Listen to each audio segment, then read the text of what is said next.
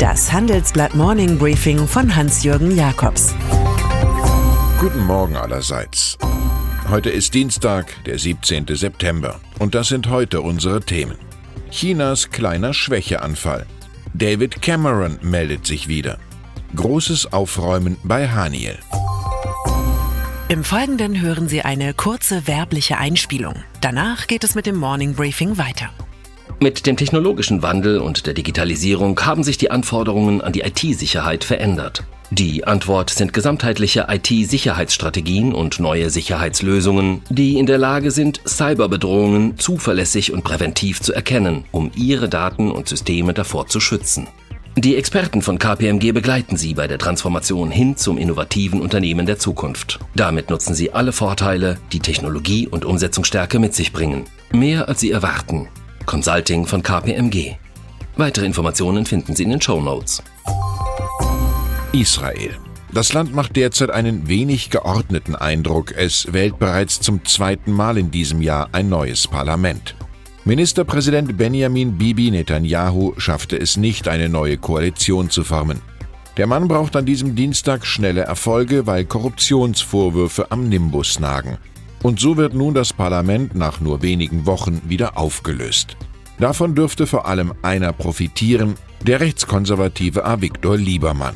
Eine Regierungsbildung ohne ihn, nur mit der Likud-Partei und dem Bündnis Blau-Weiß, wird immer schwerer. Und nach dem Urnengang noch in diesem Jahr klagt zudem womöglich der Generalstaatsanwalt Netanyahu wegen Korruption an. Die kritischen Journalisten, die darüber berichten, tut der Premier gern als sowjetische Medien ab. China. Als Wachstumslokomotive hat die Welt China wahrgenommen und davon viele Jahre lang profitiert. Nun aber hat diese Lok ein paar Geschwindigkeitsprobleme. Die Industrieproduktion wuchs im August nur um 4,4 Prozent, im Juli 4,8 Prozent. Das ist der schwächste Wert seit 17 Jahren. Analysten hatten mehr als 5 Prozent erwartet. Die Volksrepublik leidet unter dem Handelskrieg mit den USA und dem eigenen Kampf beim Abbau extrem hoher Schulden.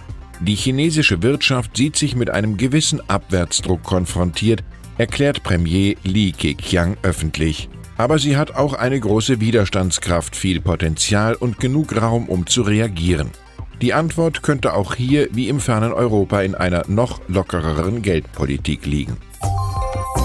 PSD2, diese Buchstaben-Zahl-Kombination, sorgt im Online-Banking für komplette Verwirrung.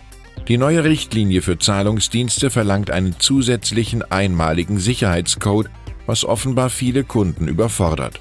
Aufgrund vieler Nachfragen war gestern Nachmittag die Hotline der Bank DKB nicht erreichbar und bei der Commerzbank gab es eine weitere IT-Panne, die vierte innerhalb von vier Monaten, womöglich bedingt durch PSD2.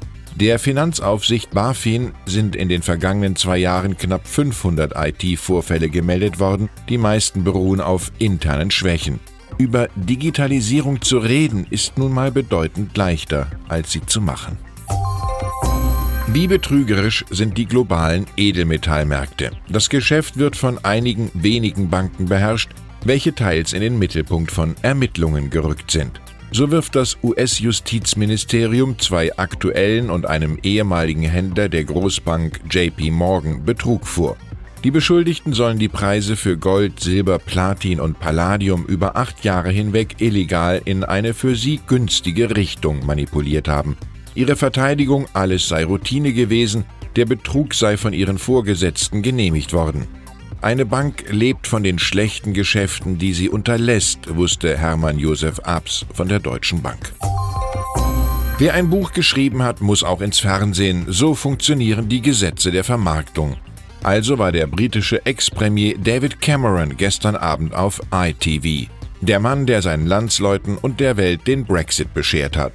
Sein Nachfolger Boris Johnson habe mit einem Flop der Brexiteers gerechnet wollte aber auf Seiten der Romantiker, Patrioten und Nationalisten stehen, enthüllt Cameron. Seine neuen Memoiren nennt Cameron For the Record, zu Deutsch fürs Protokoll.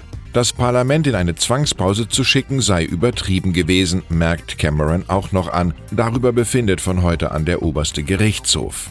Von seinem Lieblingsautor Rudyard Kipling, dem Autor von Das Dschungelbuch, könnte der beredte Ex-Regierungschef Folgendes zitieren.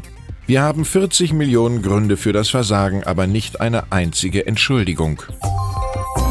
Die größte Enthüllung des Spiegel ist derzeit keine Skandalgeschichte aus Politik oder Wirtschaft, da herrscht Dürre.